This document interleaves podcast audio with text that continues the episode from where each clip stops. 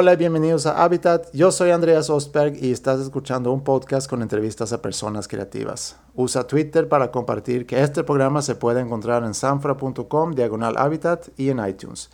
Y si me quieres seguir en Twitter, enviarme sugerencias o comentarios, estoy como arroba Andreas Ostberg. El invitado el día de hoy es Ricardo Cucamonga. Ricardo es humorista y creador del famoso personaje Cindy la Regia, sobre el cual ha escrito dos libros, Cómo casarse tipo bien y Cómo ser una niña tipo bien. Durante cada episodio de Habitat tenemos la oportunidad de conocer a diferentes personas y tenemos la oportunidad de reflexionar sobre la creatividad, sobre nosotros mismos y sobre la vida en general. Este episodio con Ricardo no es la excepción y antes de comenzar quisiera compartirles una reflexión de mi plática con él. Y la comparto sobre todo contigo que tratas de entender quién eres, o a lo mejor ya lo sabes, pero sientes que no lo puedes compartir con los demás. O peor aún, vives una situación en donde los demás no te aceptan tal y como eres. Ahora, el primero en aceptar quién eres tiene que ser tú. Si tú no aceptas como eres, entonces ¿quién? Si tú no comienzas a escucharte, entonces ¿quién lo hará? Probablemente en ocasiones sientas que eres muy diferente, y tienes razón, de una vez te lo digo, todos somos diferentes, pero valemos exactamente lo mismo. No dejes de perseguir tu sueño por lo que puedan opinar los demás. Y si del amor se trata, el amor es un derecho que todos tenemos de dar y de recibir. Es un sentimiento tan fuerte que no se puede controlar. A mí me trajo de Suecia a México. Y no decidimos a quién amar, como tampoco decidimos por quién sentirnos atraídos. El que tú sientas amor o atracción, sea por quien sea, nunca, pero nunca estará mal y llegará un momento en que todo el mundo lo acepte y lo entienda, aun cuando todavía nos quede camino por correr. Al final, el equivocado, el raro y el inadaptado es quien no lo ve así. Episodio 20 de Habitat desde su estudio en San Pedro García, Nuevo León, con Ricardo Cucamonga.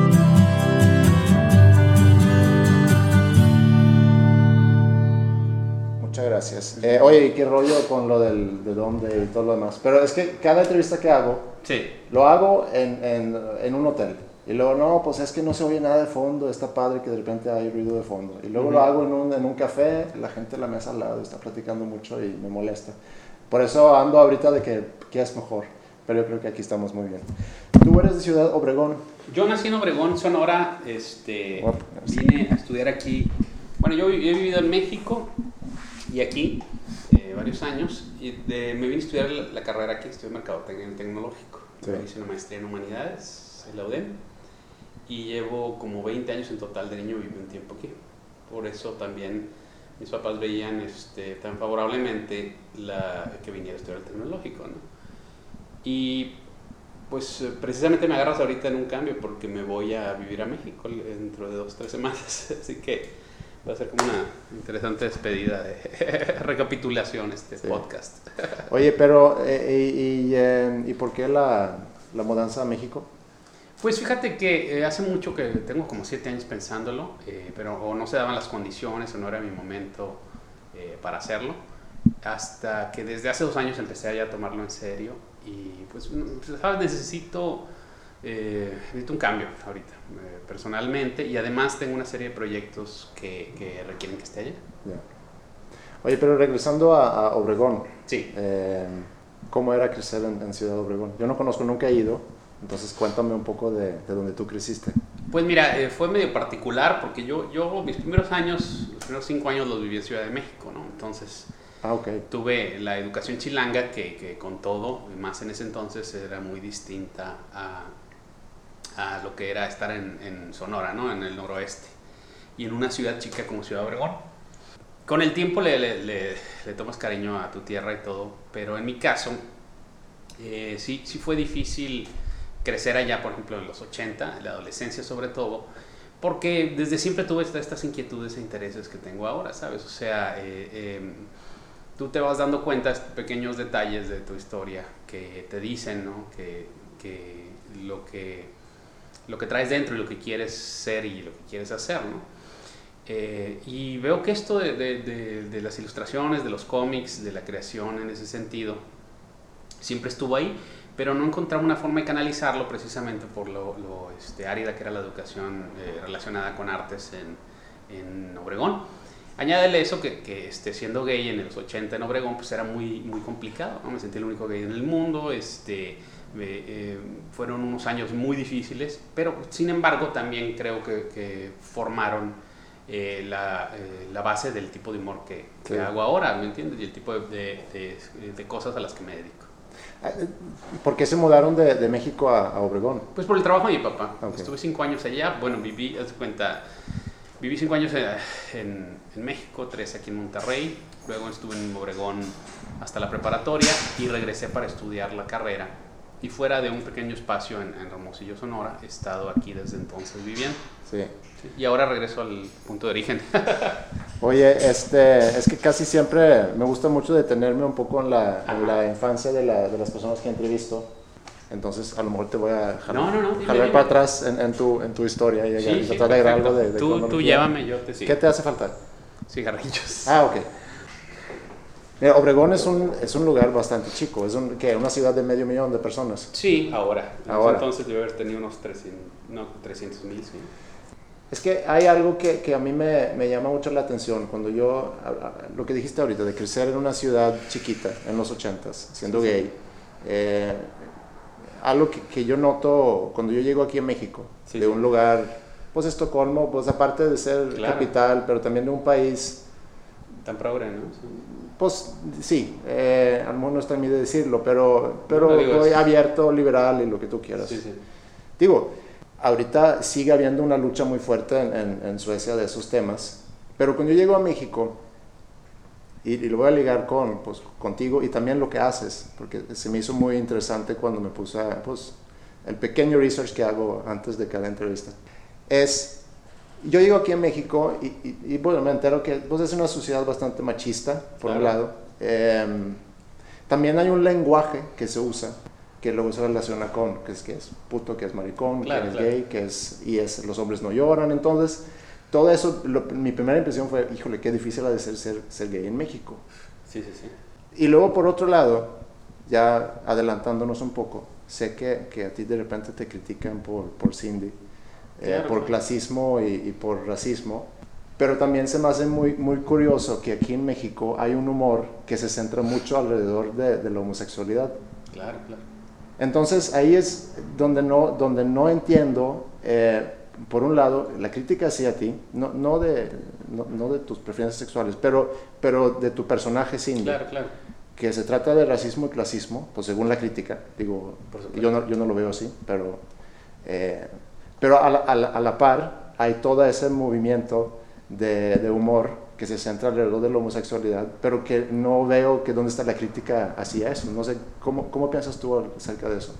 Pues mire, yo creo que precisamente este, esos años formativos, teniendo que ocultar una parte tan básica de ti, lo que eh, creo que, que, en mi caso hicieron dos cosas, ¿no? Por una parte es como dar un paso atrás y ver los juegos de poder en la, en la en la sociedad en la que estás, precisamente de eso que estás hablando, eh, darte cuenta de los mecanismos de, de, de, quién domina, quién es dominado, pero este, eh, cómo hay sutileza eh, en el machismo, este, cómo hay sutileza, es, por decirte, las variaciones de, de, lo que creemos respecto a la homofobia, el machismo y demás. Como que te das cuenta de matices que no, que no verías de otra forma si no hubieras estado apartado, te hubieras sentido apartado de alguna manera. Y adicional a eso, creo que eh, el hecho de, de, tener que vivir en una mascarada, o sea, de ti mismo, eh, hace, hizo en mi caso que algo que ya traía, que es, que es eh, la facilidad de, de, de, clonar la forma en la que alguien se expresa, las palabras, los términos, o sea, esto es o sea, lo que, la creación de personajes. Creo que, que precisamente esas características en las que yo me desarrollé, eh, hicieron eh, que, como el hombre araña, ¿no? que desarrollara estos superpoderes. Este, que conllevan mucha responsabilidad. ¿Sabes? Supongo, ¿no? Como le, no, es que como le dice su tío, cuando dice sí, claro, claro, tus, claro, ya tus sé. poderes eh, conllevan una gran Sí, responsabilidad. Oye, aquí, perdón, Sí, aquí, sí. déjame hacer una cosa nada más No, rápido. Oye, ¿a, a, a qué edad sabías tú eso? Bueno, pues mira, de saber eh, que era gay, o sea, desde, desde siempre, ¿no? Desde, desde, niño. Pero eh, adicionale a eso, un gusto particular por las manifestaciones artísticas, culturales, eh, y por todas estas eh, cosas que a mí me mueven mucho y me estimulan mucho, como es la, la gente creativa, la gente que, que, que, produce, los artistas, los intelectuales, o sea, eso a mí me llamó mucho, entonces era como una, una doble capa de, que, me aislaba, imagínate, o sea, este, si de por sí en una ciudad mucho más cosmopolita hubiera sucedido, en una ciudad este, que era básicamente un ranchote, eh, pues se, acentuaba más, ¿no? ¿Había vida cultural o intelectual, por llamarlo sí, así? Sí, sí, y, sí, pero igual que hasta la fecha, es, este, bueno, la fecha, eh, ahora hay más, ¿no? Pero es muy, es muy pobre, ¿no? Y se, se siente la diferencia, este, de, o sea, el, sentido de, de, de, lejanía respecto a los focos culturales, como el Distrito Federal, Em, y, la verdad yo no, no, encontraba acceso a ello, o sea, no, o las, no, no lo,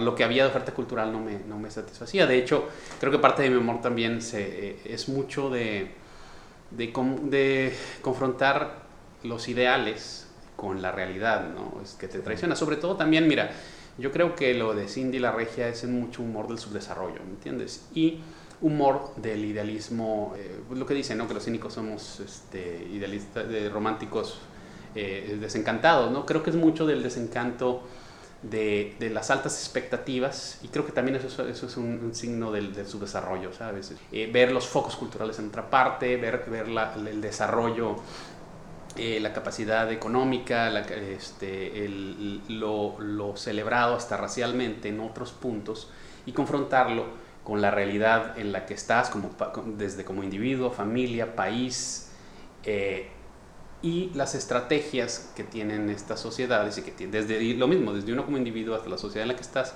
por tratar de asemejar eh, donde están estos focos de, lo que es bien, como dice Cindy, ¿no? Entonces de ahí surge todo este tipo de humor que, que curiosamente, fíjate, no empezó con estos temas, ¿no? Yo empecé haciendo, yo empecé haciendo un sitio que se llamaba El Patíbulo a finales de los 90, que era de, este, de humor negro y de, empecé a hacer mis cómics, mis primeros así garrapateos en los 2000 inicios, pero no me tomaba en serio el hecho de, de, de convertir eso en oficio, ¿no? Precisamente porque tenía como que una estructura de que eso no era posible, ¿sabes? De alguna manera fue precisamente yo, estoy otro de los cierres que traigo ahorita, cierro 16 años de psicoanálisis y, y eh, lacaniano, y, y, fue precisamente este, el, ubicarme a hacer este análisis de desactivar todo, todas esas, esas ataduras que, que hacían imposible que, que, hiciera, que hiciera lo que más me apasiona en la vida, que es estar haciendo humor, que es estar haciendo estas cosas que hago ahora, ¿no?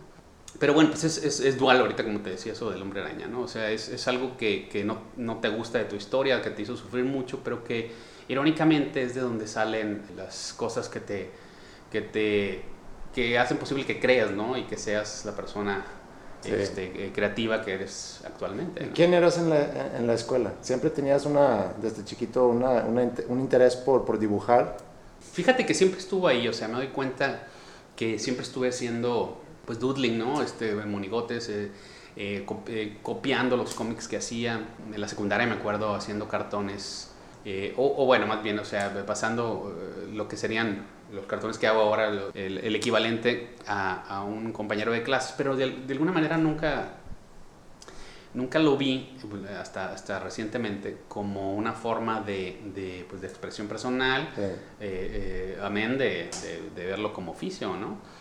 Pero siempre estuvo ahí. De hecho, fíjate que trabajé mucho tiempo en publicidad y, editando una revista un tiempo de gobierno. O sea, me da risa porque todo, o sea, creo que son todas las coordenadas que fueron haciendo posible que hiciera, que, que haga lo que hago ahora y que la historia mía se diera, ¿no? Porque si te pones a pensar, o sea, de los 2000 para acá son que 14 años, ¿no? Realmente empecé a hacer esto en el 2001 y pues en 14 años todo lo que ha pasado creo que, el, que pudiera darse estriba en cosas como, como esos, que haber estado estudiando en mercadotecnia y, eh, y, de publicidad y utilizar ese, eso en las redes sociales, dar a conocer mi trabajo y, que, que y poder ir, más, eh, ir haciendo un eh, pues público a través de ello y después que se interesaran los medios y después este, publicar y todo lo que hago ahora. ¿no? Pero ¿cómo te mudaste de de Obregón a Monterrey para entrar a, al tecnológico, sí. Sí, mira, y, también eso, eso es decisivo, ¿no? Porque eh, llego aquí y, veo cosas de la sociedad regiomontana que como local no ves, ¿no? O sea, tienes que, eh, te digo, de alguna manera sentirte aparte para ver con mayor claridad las... Eh, las formas en la que eh, las formas en las que la sociedad es sabes porque si creces en ella pues no, no entonces creo que, dímelo a mí creo que ándale, pues, creo que, que, que, la movilidad de este, geográfica y la, la, y la situación personal eh, eh, tuvieron que ver en el hecho de tanto de, de, cómo desarrollé mi humor a cómo he desarrollado este personaje ¿no? Sí. ¿Y con qué sueños llegaste a Monterrey?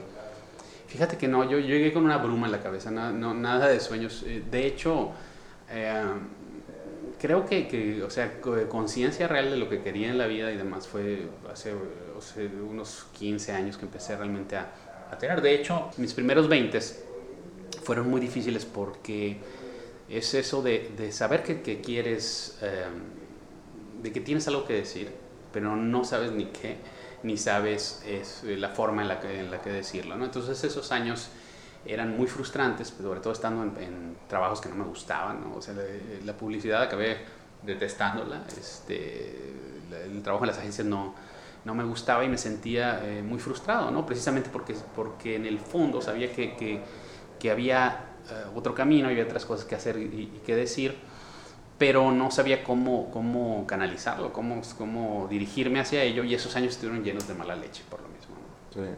Cuando digo, somos más o menos de la misma edad, somos de la misma edad. Entonces, cuando yo me volteaba atrás y veo pues, el camino que he recorrido y tratando de conectar los puntos para ver cómo llegué a donde estoy ahorita, o sea, no físicamente, sino a lo que me dedico y todo lo demás, mis intereses. Si tú, si tú harías el mismo ejercicio, Digo, porque entiendo, creciste en un lugar chiquito, tenías intereses en, en, cuestiones culturales, eh, te sentías aparte, que es algo que, que, también me toca mucho cuando hablo con músicos que, y les pregunto, porque me gusta mucho esa pregunta de que quién eras en la escuela, y muchos me dicen, era pues yo, solito, eh, un poco diferente a los demás. Y luego ver, pues siendo esa persona un poco diferente y un poco solito, cómo fuiste a hallar tu camino para terminar, para encontrar y entender tu pasión, desarrollarla y luego ya por fin poderte, poderte dedicar a ella. Si, si pudiéramos tratar de encontrar un poco ese, ese hilo, ese camino en tu caso, ¿cómo, cómo lo pudieras describir tú?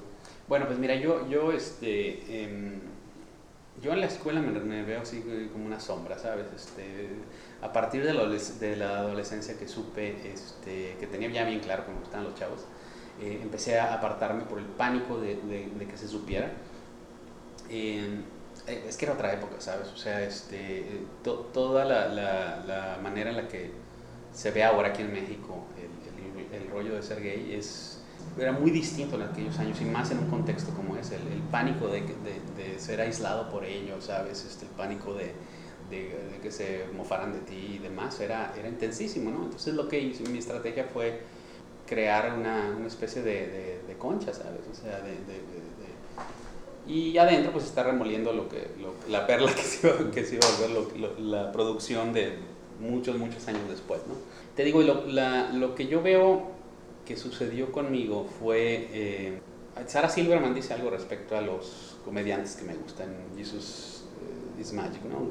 Dice que un, un humorista o bueno, un, comedi este, un comediante es, es, una persona que, que, que, de alguna manera sufrió algún tipo de, humillación eh, y eh, esas humillaciones crean una ecuación que se convierte en lo que de lo que viene la capacidad de, de hacer humor ¿no? y creo que eh, yo este me pasó eso sabes o sea esa esa confusión y, esa, y este, ese infierno de, adolescente y esa sensación de, por las particulares eh, características de mi vida se convirtió en, primero como una por supuesto siempre traes estas habilidades ¿no? pero las, las potencializó sin embargo pues tardé, tardé muchos años precisamente por, por, por todas las ataduras que tenía. Pero no eras chistoso de, o sea, no, te defendías con humor. No, no, no, no, o sea, eso es lo, lo, lo, lo gracioso, no era ni ingenioso, ni este, ni, ni rápido, ni este, ni gracioso, o sea, más bien era bastante gris, ¿me entiendes? ¿Y por qué escogiste la carrera de mercadotecnia?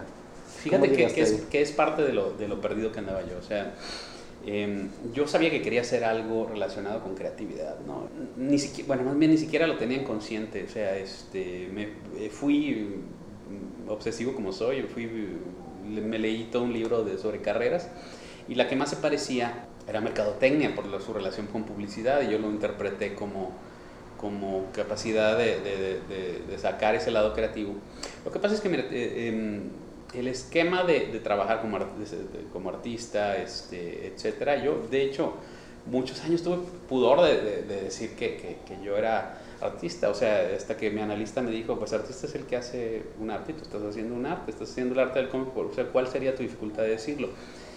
Eh, y me di cuenta que, el, que, la traba que tenía es que, eh, imagínate, mi familia son agricultores, ¿no? Y todo lo, lo relacionado con, con, artes y culturas era visto con mucha sospecha, ¿no? Este, porque no había antecedente alguno, nadie de, de, las generaciones anteriores se dedicó a algún tipo de arte. Entonces realmente fue, fue y ha sido luchar con, con esquemas de, de, los que fuiste creado, que eh, para mí la manera de, de sacar eso que, que, que tenía eh, fue la publicidad, porque la publicidad de alguna manera en mi, en mi casa sí se veía como una forma administrativa, entonces este, sí, cuando yo, yo, yo, dije que quería estudiar eh, letras y todo, pues no, no, no les pareció en mi casa. Pero entonces cogiste mercadotecnia parte para complacer a tus papás. Sí, y, y, te digo, o sea, sin pensarlo mucho, yo, yo, creo que anduve en la luna hasta, hasta entrados mis 20, ¿me entiendes? Respecto a, a quién era el mundo que quería y demás. Eh, y lo, lo, terrible de eso es que es como, como una corriente de agua que se, que se detiene y se encharca y produce, te digo, este, se pudre y de ahí viene mala leche y viene este, de neurosis y, demás. Creo que eso es lo que, lo que pasó conmigo hasta que ya, ya, ya, este, ya graduado y empezando a trabajar en agencias y todo, me di cuenta que quería hacer otra cosa, ¿me? Y empecé a buscar la forma, ¿no? Este, siempre siempre estuvo ahí esa, ese deseo de hacer reír a la gente, ¿no? Ese, de, adolescente veía a muchos eh, cómicos gringos de stand-up que, a mí me, me, ha influenciado mucho y hasta la fecha. Y me acuerdo que yo, o sea, este, eh, trataba de imitar, por ejemplo, las, chistes de Bill Cosby, ¿no? Este, los que veía en la tele y se me hacía, eh, y hasta la fecha se me hace estupendo, o sea, las, las, no solo las agallas de, de subirte en el stand-up, sino la, posibilidad de dominarlo, ¿me entiendes? O sea, y eso fue, fue, fue, fue, fue para mí algo que me decía, es, es posible y creo que se combinó con, con, los cómics que desde niño leía. Y precisamente cuando era adolescente tenía un, un cuaderno, me acuerdo, de, donde, decía, donde empecé a hacer algo parecido a cómics, ¿no? Creo que la única manera que veía yo de, de que era posible una manera de expresión artística, porque te digo, o sea, no podía ser pintura este, o, escritura, no, no, no, no había una conexión con eso. ¿No lo podías hacer porque no lo dominabas o porque no...? No, no, porque no encontraba eco afuera, ¿sabes? Y la, creo que los, me acuerdo, este, Kino me gustaba mucho, los, eh, Mafalda por supuesto, pero los cartones que, hacía, que hacía Kino, ¿no? Mm. Entonces creo que todo eso me decía de alguna forma que había, había algo, ¿sabes? Y que ahí había una forma de, de, de sacar ese deseo, ¿no? fue a través de, de, las tiras cómicas, ¿no? Y es, bueno, ahora lo que me dedico principalmente a hacer tira cómica. Ok, entonces, eh, ¿y por qué Monterrey? ¿Porque era muy obvio que ibas al TEC o, o, porque pensabas que Monterrey era...? No, pues mira, te mandaba yo una bruma, este, realmente esa decisión casi la tomaron mis papás. Como habíamos vivido aquí tres años, ellos tenían esta idea súper favorable respecto al tecnológico, ¿no? Sí. Entonces casi estaba eh, decidido de antemano que lo iba a hacer. Yo pensaba irme al eso en Guadalajara, pero, eh, pero te digo, o sea, no... no ¿Y no, cambió tu vida en algún aspecto cuando llegaste aquí a Monterrey? Sí, sí, fue, fue muy... llegaste fue solo, muy liberador, sí. sí. llegué a los 17 este, y fue, fue la verdad muy liberador porque... Eh, ¿17 para entrar a carrera? Sí, casi 18. Sí, porque mira, es, no estar con la presión de de la sociedad en la que vio crecer y, con el ojo de tus padres fue muy liberador. Y pude empezar a, pues a conocer gente y a, este, a ir a, desde los museos hasta las obras de teatro, etc. y todo eso como que eh, permitió que empezara a soltar las, las eh, todas estas ataduras que te digo que, que, traía, pero pues muy lentamente también. Ok, entonces, carrera, terminas carrera, sí, luego, sí, luego haces maestría en humanidades. No, estuve un año, eh, unos años este, trabajando, tuve trabajos horribles, ¿sabes? De hecho, estuve, inicié en ventas de publicidad donde no vendí nada. Trabajé en varios y esos, esos años eran muy frustrantes, ¿sabes? Porque mm, la presión que, te, que tienes cuando sales de una institución como el tecnológico mm. Es que, que eh, pues estás destinado al éxito, ¿no? Entonces cualquier divergencia en ese sentido te produce un nivel de frustración muy alto. Añádeselo al, al otro que traía. Em, ¿Sabes qué era? Yo creo que era no, no encontrar mi lugar en el mundo, ¿sabes? Ni saber qué iba a calmar esa hambre y esa ansia que tenía de, canalizar lo que eh, literalmente me gritaba a las paredes. O sea, llegaba a un lugar a trabajar y ponía, eh, empezaba a hacer eh, pues monos, ilustraciones, ¿no? Y las iba poniendo en la, en la, pared. De pronto era una arborescencia, como si fuera una bugambilia, y literalmente la pared me estaban diciendo que eso era lo que yo quería en la vida, pero tardé mucho en escuchar la, la, la voz, ¿me entiendes? Sí digo, es favorable que puedas tú llegar a eso a una temprana edad, pero también hay que reconocer la importancia de que hayas llegado a, a entenderlo y poder entrar en ese mundo. Sí, fíjate, yo veo, por ejemplo, a colegas que empezaron desde muy, muy, muy chicos, o sea, casi, casi niños, este, a, a, hacer cosas y a dedicarse para allá. Yo empecé a mis tardíos 20 realmente a, a hacer esto que estoy haciendo ahora. Eh, pero también todos esos años permitieron eh, cosas como, pues como madurar ciertas opiniones, ciertos puntos de vista, este, tener un bagaje cultural suficiente para poder crear y también desarrollar muchas cosas que, que, que, te digo, eh, explican de, de, por qué haya sucedido esto de, de te digo, de, de pronto y en 10 años, que de hecho este año se cumplen 10 años que creé el personaje, de ser un completo desconocido, pues ahorita publico en, en, diarios de, este, principales del país, tengo dos libros que son top de ventas. Eh, o sea, estas cosas, no, no, tanto por el trip del ego, sino para explicártelas, eh, yo eh, lo atribuyo a eso, a eso que te estoy contando, ¿me entiendes? A esa línea de cosas que, que, que, antecedieron a ya tomar en serio el hecho de que ese era el oficio que yo quería y lo que me apasionaba en el mundo y lo que quería hacer. Y una vez que lo, que lo, que lo descubrí, pues lo tomé furiosamente. Sí. Se reconoce el trasfondo que llevan tus cómics, porque también siento que hay mucha gente que lo ve muy literal y que como que se va perdiendo todo el, todo el punto ¿no? de, de, del humor.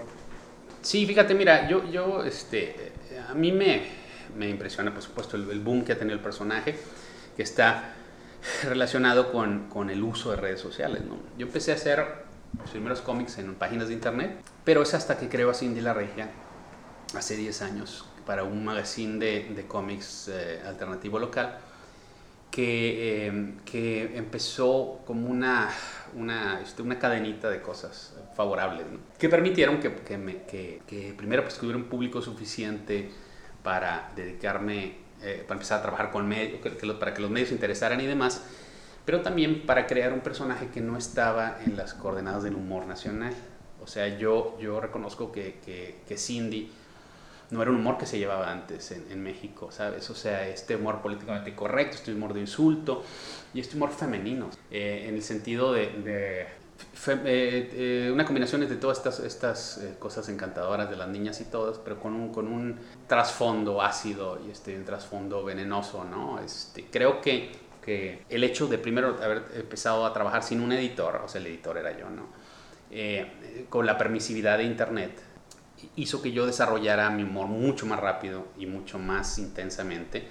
Y, y después que encontrara, o a la par, que encontrara público, ¿sabes? Un público que estaba ávido de un tipo de humor que fuera, este, pues que el humor en México ha, eh, ha sido, digo, hay, hay, hay, gente muy valiosa, ¿no? Pero en las últimas décadas sobre todo ha sido terrible, ¿sabes? O sea, es, una, es un remoler chistes de, de borrachos, mariconcitos y monjas, ¿no? Este, y de celebrar, en vez de, utilizarlo para cuestionar este, cómo somos socialmente, como somos eh, lo que hablabas ahorita, o sea, lo, lo, los chistes de,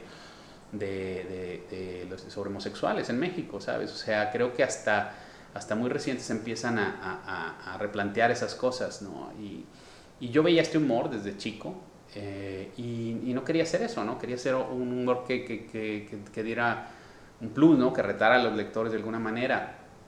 Y también un humor eh, que, que, veo que nace también de, esa, de, esa, de ese enojo, ¿no? De tantos años de, de, sentirte aparte.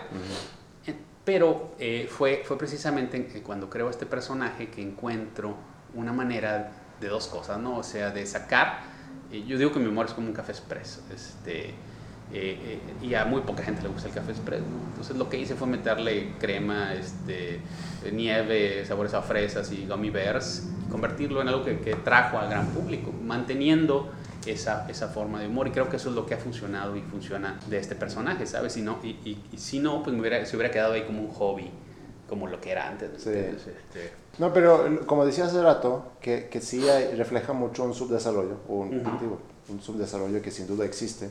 Eh, pero que no siempre se, se, reconoce. O sea, siento que, que, hay gente que a lo mejor, o entrevistas que ha leído contigo, o que he visto, pues hasta que hay gente que lo toma literal, ¿no? este, consejos para casarse y, sí. y, pues... Fíjate que es muy curioso este personaje porque eh, para, eh, como veo que, que, las reacciones que tiene con su público, creo que este personaje em, mantiene cierta ambigüedad que hace que, eh, por ejemplo, cosas como lo que platicábamos ahorita, que la gente asuma que yo como autor tengo las mismas coordenadas éticas, morales y de comportamiento que el personaje creo que también eso estriba de vivir en un país con un nivel cultural tan bajo, ¿sabes? Que eh, donde muchas personas no, no, logran entender la diferenciación entre la persona que está creando y el personaje creado.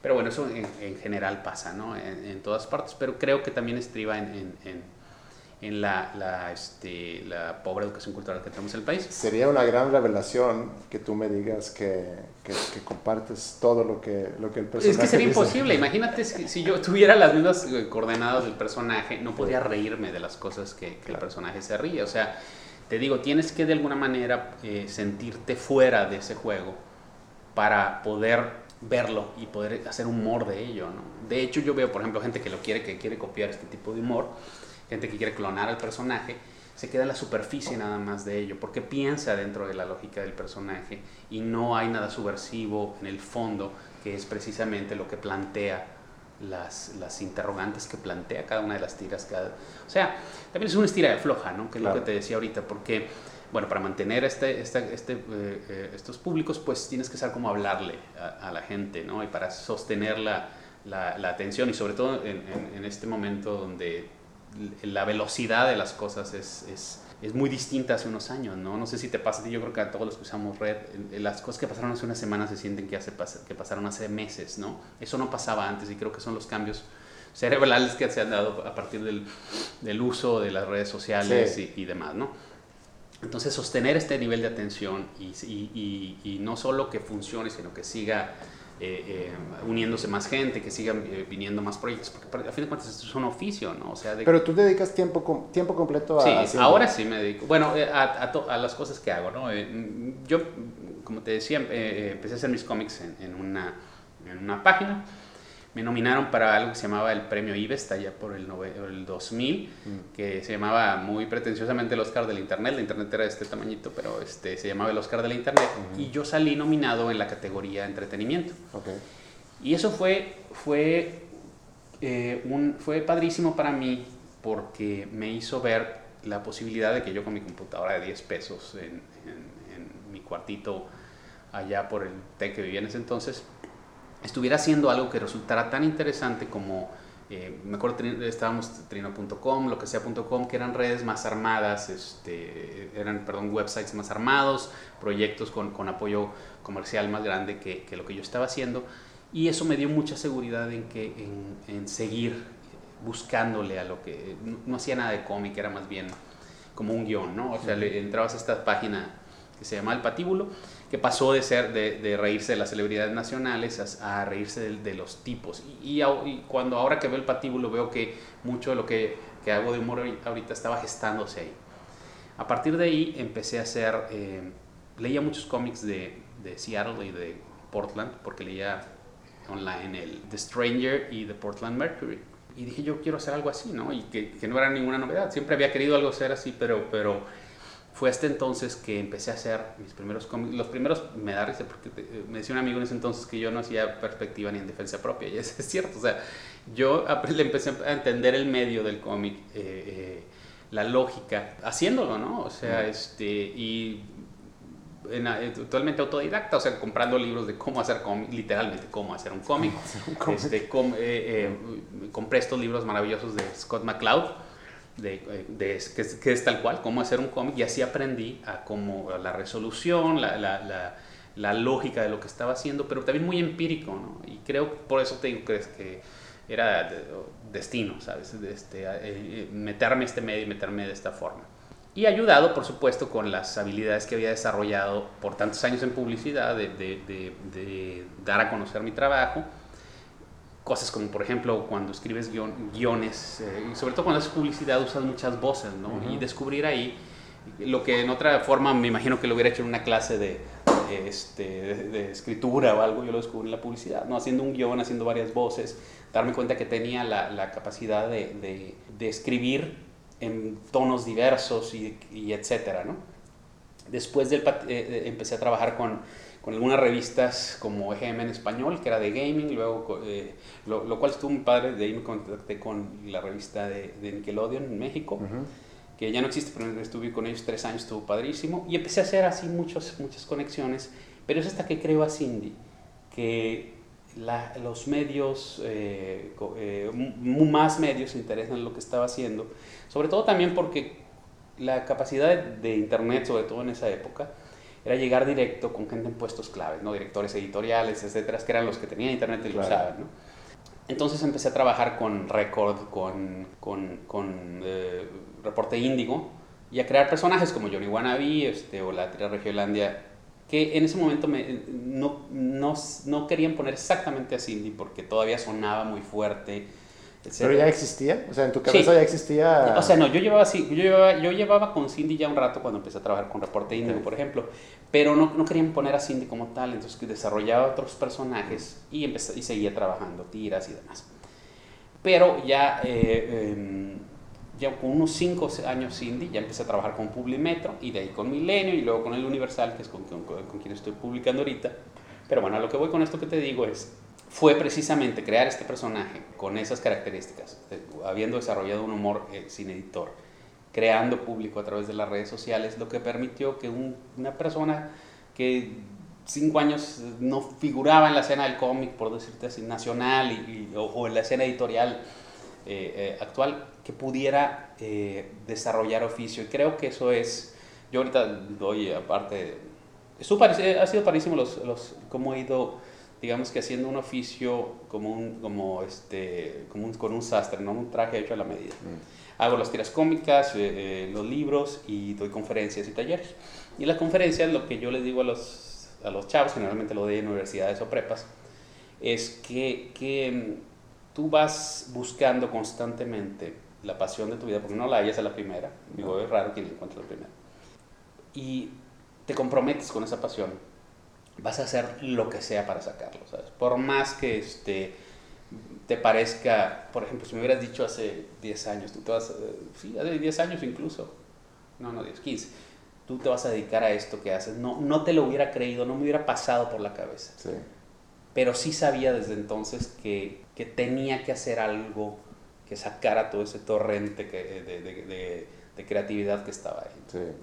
Hábitat, de eso se trata. Es que tú encuentres tu hábitat. ¿En qué, ¿En qué ambiente puedes tú maximizar el potencial de, tu persona? Pero para llegar ahí, pues, primero necesitas conocerte, necesitas entender, bueno, cuáles son mis pasiones. Sí, sí. Y luego, como, como bien dices, porque yo creo que ahí es donde mucha gente falla. Entonces, comprometerte con un plan y estás dispuesto, como dices, de hacer lo que sea para, para, que esta pasión se vuelva algo a lo cual te puedas dedicar. Porque si no te jode, ¿eh? mira, yo, yo por ejemplo, soy, soy reconocido como el creador de cómics que más problema tiene con los haters en este país. y, y, y, constantemente es muy difícil porque bueno, porque es muy explosivo este, de pronto.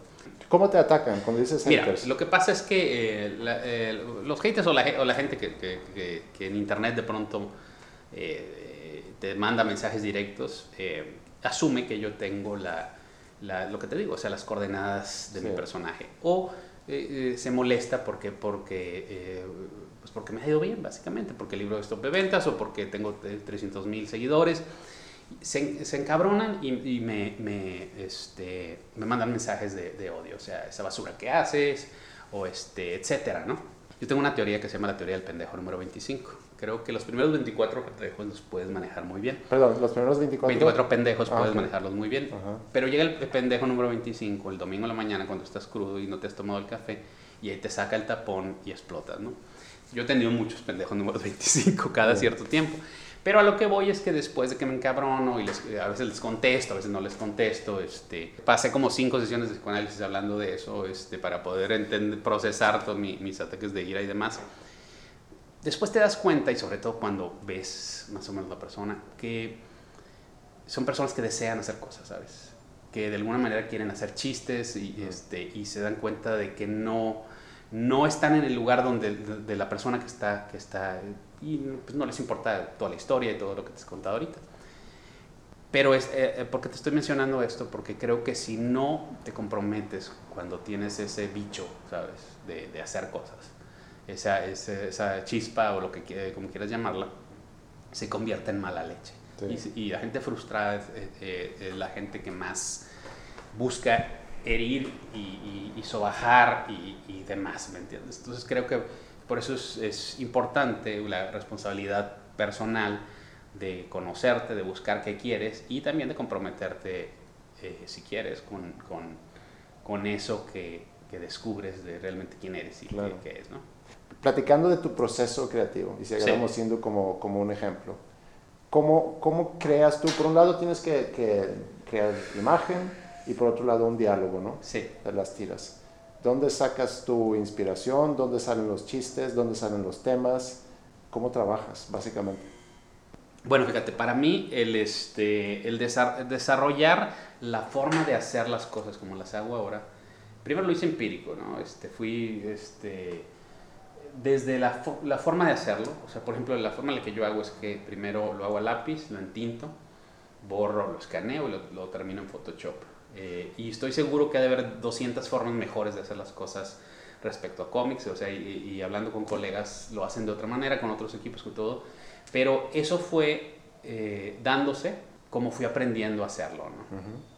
Creo que por eso mis, mis cómics son como, como cocina de autor, ¿sabes? O sea, por eso el estilo característico que tengo es, eh, lo, lo, notas inmediatamente que lo hice yo, ¿no? Por el tipo de, de los trazos que tengo, por el tipo de, de, de monos que hago, etcétera, ¿no? Em, todo eso, o sea, lo, correcto sería, ya sabes, ¿no? Hacer un guion, después hacer un bocetaje, y te voy a ser honesto, yo no hago nada de eso, o sea, yo eh, cuando voy a hacer un cómic lo hago, y la idea generalmente sale 10 minutos antes de la tira cómica. Eh, por supuesto hay cosas que, que, escucho y, se van almacenando, em, a veces sí, sí, se me ocurre, sobre todo cuando estoy cocinando, se, se me ocurren ideas y, eh, de una tira y demás, pero realmente antes de hacer un cómic, doy una media hora antes, eh, eh, de ahí sale la idea, eh, hago un bocetaje de, tres líneas y me pongo a dibujar. Y después los diálogos, fíjate que los diálogos no salen hasta que ya, ya los pongo en la computadora, o sea, no, realmente no hago, pero es la forma en la que yo desarrollé eso, ¿no? O sea, este sí, teóricamente pues tienes que hacerlo con pasos y demás y bueno, pues la teoría es para para precisamente que de ahí partas y ya definas quién que, pues sí, hay, que, hay que saber las reglas para luego para luego romperlas, o, adaptarlas a, a, quien, quien, eres tú como, como autor, ¿no? Sí. Pero fíjate que yo tengo una cosa, o sea, creo que, que este, muchas cosas se, las resuelvo inconscientemente y las traigo consciente cuando me pongo ya a hacerlas.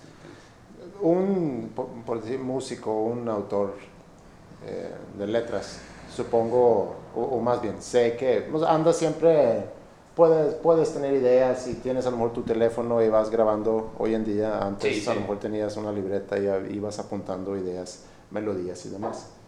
Eh, ¿A ti te pasa eso? O sea, tú puedes estar en alguna situación social o en algún, no sé, caminando por la calle Ajá, me y te surgen ajá. cosas, ves cosas y, Sí. ah, híjole, eso está, es- ese es un buen tema para... ¿Sabes qué me pasa? Que, y, y- y parte de, de- de que me, mudo a México es porque em, los últimos años, sobre todo cuando se, se puso eh, difícil Monterrey por la violencia y demás, Mm.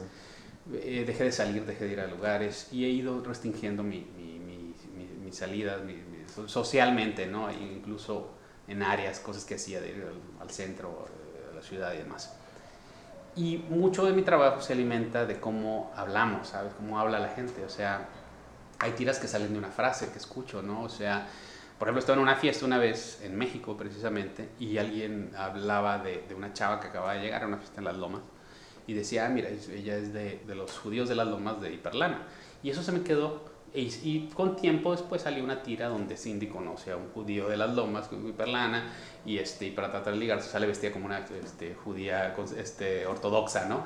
Eh, Ahí salió la tira, ¿me entiendes? Pero pasaron meses antes de que eso sucediera. Sí. Eso es lo que a mí me pasa con las cosas. O sea, escucho a la gente hablar y creo que en mucho las cosas que hago es, es, es hablar, te digo, estoy con una psicoanalista lacariana, ¿no? O sea, hablar de eh, tomar el lenguaje y desarmarlo, ¿no? Este, creo que, que, que el lenguaje nos usa, ¿no? Este, y, y refleja muchas cosas. Hay, por ejemplo, frases de los 60, ¿no? Decían, hay que mejorar la raza, ¿no?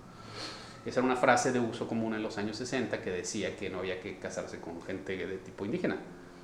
Eh, y esa aún está volando ahí en el aire, no se estila tanto porque ya es otra época, pero como esas frases, hay muchas otras, eh, por ejemplo, lo de tiene el pantone equivocado, este, eso- ¿Qué, qué el frase? pantone tiene el pantone equivocado, el, Ah, el color de sí, pantone, sí, sí, hablando ya, de la- de- sí. del color de piel. ¿no? Son frases que oigo, que oigo de gente en, en conversaciones sin atisbo de ironía, ¿me entiendes? Pero que son frases que hubiera dicho Goebbels, ¿no?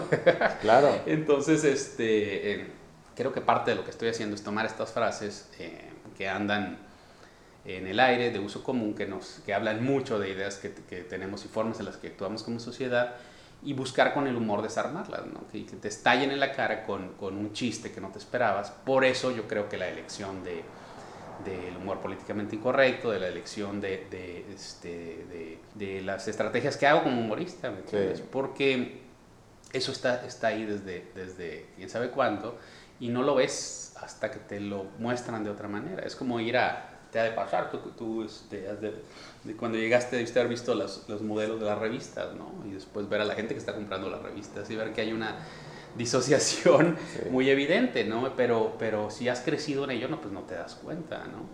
Ese tipo de cosas, ¿sabes? O sea, eh, y, y, eh, en ese sentido, te digo, el lenguaje es, es, es- es básico para, para trabajarlo. Como lo que te decía el ejemplo de las revistas, necesitas una estrategia distinta a, a simplemente enunciarlo. Yo, creo- yo por eso o sea, se pueden hacer muchos ensayos, ¿no? Pero creo que un buen chiste o, este, a veces desarma más rápido.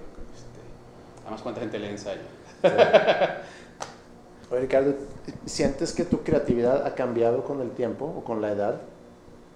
Fíjate que veo que, se- que, que el espíritu que la animó se, se sostiene, por supuesto se, se afina, ¿no? Pero no, yo la noto muy similar, bueno, excepto algunas cosas, ¿no? Refinas, digamos, eh, yo comparo cómics que hacía al inicio, este, digamos que los procesos los, a- los afinas, este, el estilo con el que empecé a dibujar no es el estilo de ahora, si bien yo uso de un estilo muy simple, casi que- de trazos casi infantiles, ¿no? Este, pero no, digamos que, que ahora lo hago todo el tiempo, pero es, es de alguna forma el mismo, mismo ímpetu, el mismo este, tipo de humor que estaba ahí, ¿sabes? ¿Y tu forma de trabajar de los últimos 10, 15 años, desde que empezaste como a darle en serio como ilustrador? Fíjate que eso es algo que me gusta mucho de, de la forma en la que llevo mi oficio ahora. O sea, el, el trabajo y el ocio están tan entrelazados porque lo que hago ahora es lo que yo hacía llegando del trabajo este, en las agencias y demás. O sea, lo que hablábamos ahorita del hobby, ¿no? Este, para mí, convertir el hobby en oficio, pues ha sido, ha sido una gran forma de, de, de, trabajar a diario sin sentir que lo estoy haciendo. Y te digo, está tan entrelazado ocio y trabajo que fines de semana o este, asuetos eh, se me me pasan volando, porque este, es, es, una manera de ser en el mundo, ¿me entiendes? No, un, no una forma de, este, de, de ponerlo fines de semana, este, días de trabajo laborales, este, etc. ¿Y se vale, en tu opinión, se vale hacer chistes de lo que sea? Pues mira, de que se vale, sí, porque precisamente creo que eso es una de las cosas que como humorista eh, creo que estás obligado a defender. Pero también eh, tú sabes la forma y tú sabes cuándo. Eh, por ejemplo, yo sí creo que puedes hacer chistes de todo, de lo que sea. Y creo que precisamente el, el, tener gente que transgreda bordes o transgreda límites, del buen gusto, de este, lo políticamente correcto, este, es necesario ¿no? para, para precisamente hacer cosas eh, interesantes y valederas. Pero bueno, tú también como, como, como, autor respondes a la lógica de tu personaje y también a, por ejemplo, este, si, si acaba de suceder algo, hay tiempos también para hacerlo y formas de hacerlo que eh, dependiendo, eso, eso, es muy personal, ¿no? Dependiendo de, de, digamos, o sea, un chiste gratuito de, sobre, lo, sobre la... Le acaban de disparar hasta mis, mis turismos en Venezuela, ¿no? O sea, yo podría hacer un chiste oscuro y negro al respecto, pero el, el momento no es el adecuado, ¿me entiendes? O sea, creo que eso ya, ya como autor tú pones tu, tu lógica de, de acción pero yo sí creo que, que, es necesario también, este, definitivamente, eh, estar cuidando, sobre todo lo que hablabas del tiempo, si no, si no vas desarrollando un sentido de, autocensura, ¿sabes? O de un... Eh, creo, creo, que, creo que eso en mi caso sería más, más de cuidado, o sea, una... aferrarte a lo que has logrado, esto es público, esto es este tipo de, de interés, y, el, y que el miedo a perder eso te detenga a seguir experimentando como humorista. Creo que eso es, más eso. Hace rato me comentaste que pues, la decisión de llegar a Monterrey, de entrar a la carrera que entraste, que mucho tenía que ver con, pues, con familia, con esquemas tradicionales que son muy comunes aquí en México, a final de cuentas. Claro, eh, Es cultural aquí en México. ¿Siguen en vida tus papás? Sí, sí. Y ahorita hay un reconocimiento de su parte hacia lo que tú haces ahorita. Sí, pero tardaron muchos años en ello.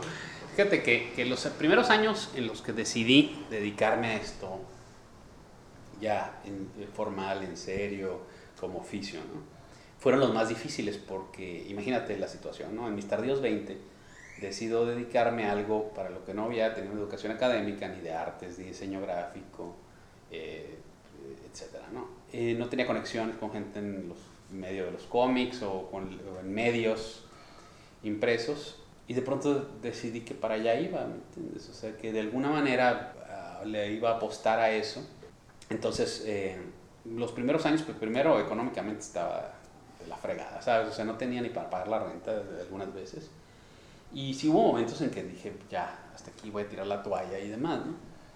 Pero algo me decía, ¿sabes? Algo me decía que, que eso era lo adecuado, ¿sabes? Y, claro, veía cosas como el interés de la gente, este, los primeros fenómenos virales de, de, del personaje, había cosas que me indicaban, pero en general sí, sí andaba, o sea, sí me, me aventé. Eh, y afortunadamente pues pude, pude volar con eso, pero me aventé lo así, ¿me entiendes? Este, en el sentido de decir, ya, ya no quiero hacer esto, dejé de buscar los digamos, clientes en, como copy creativo y empecé a, dedicarme, a orientar casi todo a, lo de cómics e ilustración. Y pues ahorita que lo puedo ver retrospectiva, sí, sí fue a aventarme así, nada más, ¿me entiendes? Y, y por lo mismo también mis papás eh, eh, pues no entendían, o sea, mis amigos no entendían, este, que me conocían, de, eh, no entendían que este, creían que estaba sonceando este, o en la luna, ¿no? Y sí fue, fue, fue difícil esos años, sobre todo porque, por no tener validación externa, ¿sabes? O sea, y, e incluso la validación interna estaba muy golpeada, porque, pues, este, te digo, muchos momentos pensé que no, que, que, que, no, que lo que estaba haciendo era, era, una, era una oratada, ¿no? Y mis papás hasta muy recientemente con el primer libro fue cuando cuando, y cuando vieron la reacción mediática y cuando, cuando este, la, las demás personas les dijeron que qué padre que era lo que estaba haciendo, pues cuando, cuando se dieron cuenta que, que ni era un juego y, este, y que sí, sí, sí había un oficio llamado hacer cómics.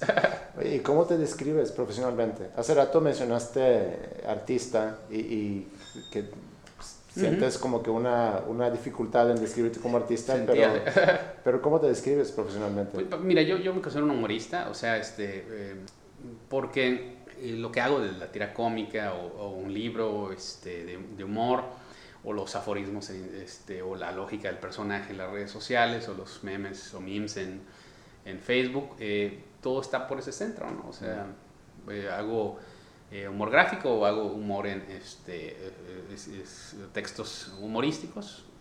Me gusta más humorista, ¿sabes? Se me hace muy, muy padre este, después de, tantos años de, decirlo en voz baja, o sea, de, reconocerlo con toda su, justicia. Todas las personas que entrevisto, como la mayoría han sido músicos, siempre les pido eh, escoger una de sus canciones para terminar el programa. Eh, si tú tienes alguna canción que tú hayas eh, compuesto, eh, la podemos poner. Y si no, que escojas libremente una canción con, con, la cual podemos terminar esa entrevista. Bueno, va a estar curioso porque generalmente oigo este, pues jazz y, y crooners así. Te pondría algo de Cole Porter. Ok. Anything Goes. Anything Goes. Anything Goes de Cole Porter. Va, vamos a poner esa. Ricardo, muchas gracias por la entrevista. No, a ti, muchas gracias a ti. Times have changed, and we've often rewound the clock Puritans got the shock when they landed on Plymouth Rock. If today any shock they should try to stem, instead of landing on Plymouth Rock, Plymouth Rock would land on them. In olden days, a glimpse of stocking was looked on as something shocking, but now God knows anything goes. Good authors too, who once knew better words, now only use four letter words writing prose. Anything goes. If driving fast cars you like, if low bars you like, if old hymns you like, if bare limbs you like, if May West you like, or me undressed you like, why nobody will oppose.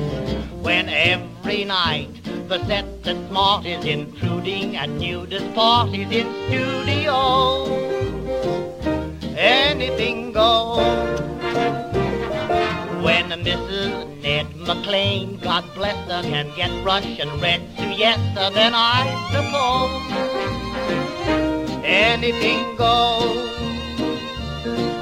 When Rockefeller still can hoard enough money to let Max Gordon produce his show, anything goes. The world has gone mad today, and good's bad today, and black's white today, and day's night today, and that gent today you gave a cent today once had several chateaus. When folks who still can ride in jitneys find out Vanderbilts and Whitneys lack baby clothes, anything goes. When Sam Goldwyn can with great conviction instruct Anna stand in diction, then Anna shows anything goes. When you hear that lady mental standing up, now does a handspring landing up on her toes. Anything goes. Just think of those shots you got, and those knocks you got, and those blues you got from those news you got, and those pains you got, if any pains you got from those little radios. So Mrs. R, with all her trimmin', can broadcast the bed from Simmons, cause Frank will know anything goes.